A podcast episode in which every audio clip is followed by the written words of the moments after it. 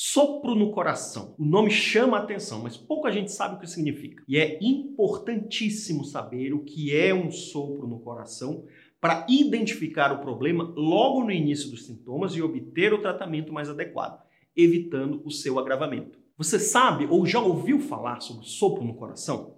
Em geral, essa alteração ocorre quando a válvula cardíaca apresenta problemas que impedem a correta circulação sanguínea no interior dela.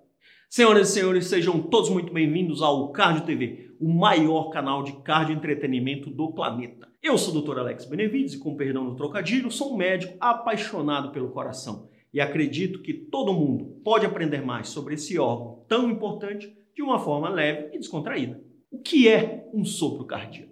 Sopro cardíaco é um ruído que pode ser ouvido, ou melhor, auscultado, durante um exame clínico que é produzido pela passagem do fluxo sanguíneo turbulento pelas estruturas do coração. O sopro no coração acontece quando alguma das quatro válvulas cardíacas apresenta o orifício de passagem reduzido, em geral, o que chamamos de estenose ou quando não consegue fechar corretamente e deixa o sangue voltar, o que chamamos de insuficiência. Assim, como se enfrentasse maior dificuldade para fazer a travessia. A passagem do sangue acaba por emitir um som. Então, o sopro cardíaco trata-se de um sinal no peito de que algo pode não estar no seu perfeito estado de funcionamento. A pergunta que eu mais recebo e a mais importante a ser feita é: mas o sopro no coração é grave?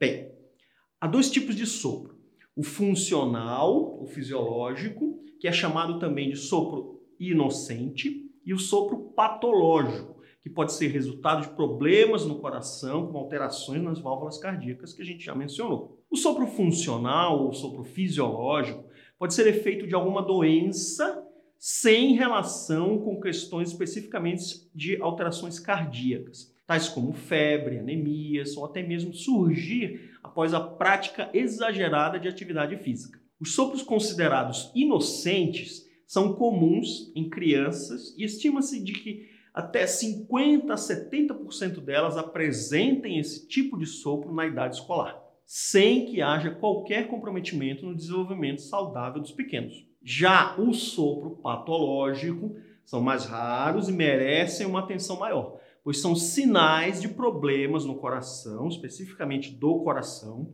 e alterações nas válvulas cardíacas. Também podem ser resquícios de complicações de doenças, como por exemplo, hipertensão, infarto anterior, radioterapia próxima às estruturas do peito, endocardite prévia, hipertensão arterial pulmonar, cardiopatias, uso de certos medicamentos, bebidas alcoólicas em excesso, drogas durante a gravidez e mesmo febre reumática. Para detectar o sopro no coração é necessário um diagnóstico, como um exame físico, ele pode ser feito por estetoscópio, um exame complementar como um eletrocardiograma, um raio-x de tórax, um ecocardiograma importantíssimo para procurar complementar esse diagnóstico do médico e entender se o sopro pode ser patológico ou fisiológico. Dependendo do quadro do paciente, o especialista poderá receitar medicamentos que regulem os batimentos cardíacos e a pressão arterial